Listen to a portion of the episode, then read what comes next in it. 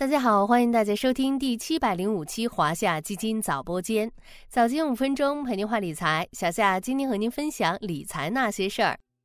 投资界有句名言：“风险和收益相伴而生，盈亏同源。”意思是投资中收益与风险对等，想要获得高收益，必然要承担高风险。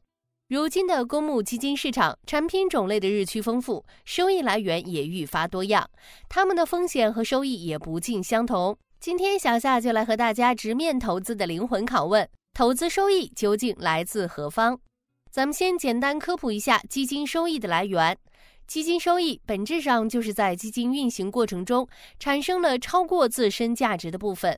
比如，基金 A 用一万元购买了一揽子资产组合，一年后价值上涨到了一点五万元，这多出来的五千元就是基金收益来源。那么，这上涨的五千元又是怎么来的呢？总的来说，基金投资过程中的收益主要分为以下几个部分。资本利得、红利、债券利息及其他，对应不同基金收益来源有不同。接下来，小夏就分门别类为大家梳理一下。先看权益基金，也就是大部分资产投资于股票资产的基金。指数型基金、普通股票型基金和偏股型混合基金都属于权益基金。这几类基金投资权益类资产的要求比例不同，小夏这里就不详细说明了。对权益类基金来说，基金收益来源的第一位通常是资本利得。什么是资本利得呢？指的是基金通过低买高卖的操作获得的价差收益。比如每股十元买入了一百万份股票 A，并用二十元每股的价格卖出，就获得了一千万的资本利得。权益基金收益来源的第二位一般是股利收入，也就是分红。很多业绩长期向好的上市公司，每年会把一部分利润拿出来分给投资者。只有这些股票的基金也能够得到这块收益。这里还要特别说明一下，有些基金其实是以赚取股票红利作为目的的。这类基金主要投资的就是那些具有高比例分红能力的上市公司。接下来看看固收基金，也就是大部分资产投资于固定收益类资产的基金。比如债券型基金、偏债混合型基金以及货币基金都属于这一类。由于货币基金的收益来源和债券类有所不同，因此咱们分开来看。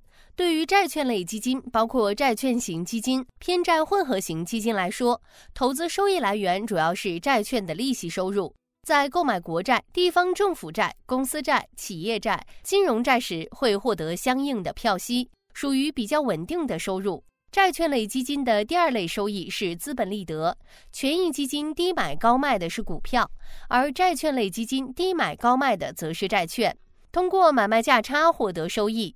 此外，债券类基金还可以通过回购业务，将持有的债券作为质押物质押出去，获得融资，买入更高利率水平的债券来赚取更高收益。这里要特别说明一下，部分债券基金，比如固收加，还可以投资权益市场，因此它们的收益来源中还有小部分与权益基金重叠。最后说说货币基金，货币基金主要投资于货币市场，其收入来源主要依赖于存单、短期债券的利息收入。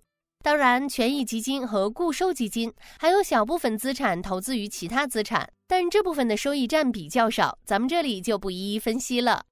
从小夏的这番分析，大家不难看出，权益基金和固收基金的收益来源相差很大。权益基金的主要收益来源一般是买卖股票的利差，收益空间大，同样风险也大，具有较大不确定性。而固收基金的主要收益来源一般是票息收入，债券持有到期后就会拥有利息收入，确定性相对较高。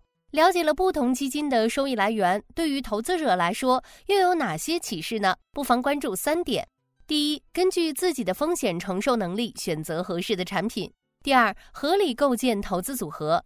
当我们的组合中既有权益基金又有固收基金时，就能更好地应对市场风险。当某一个市场出现波动时，不至于所有基金都出现较大回撤。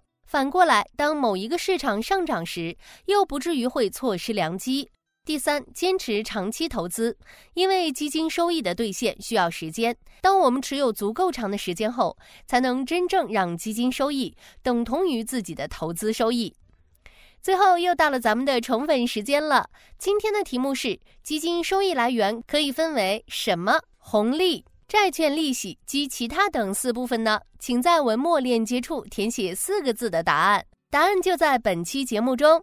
同时，今天也是我们十天打卡计划的最后一天，大家不要忘了和小夏一起打卡学习。点击下方图片即可参与打卡哦。此外，也欢迎大家关注有趣有料的晚播间。如果你也有想要了解的投资故事，欢迎在评论区留言哦。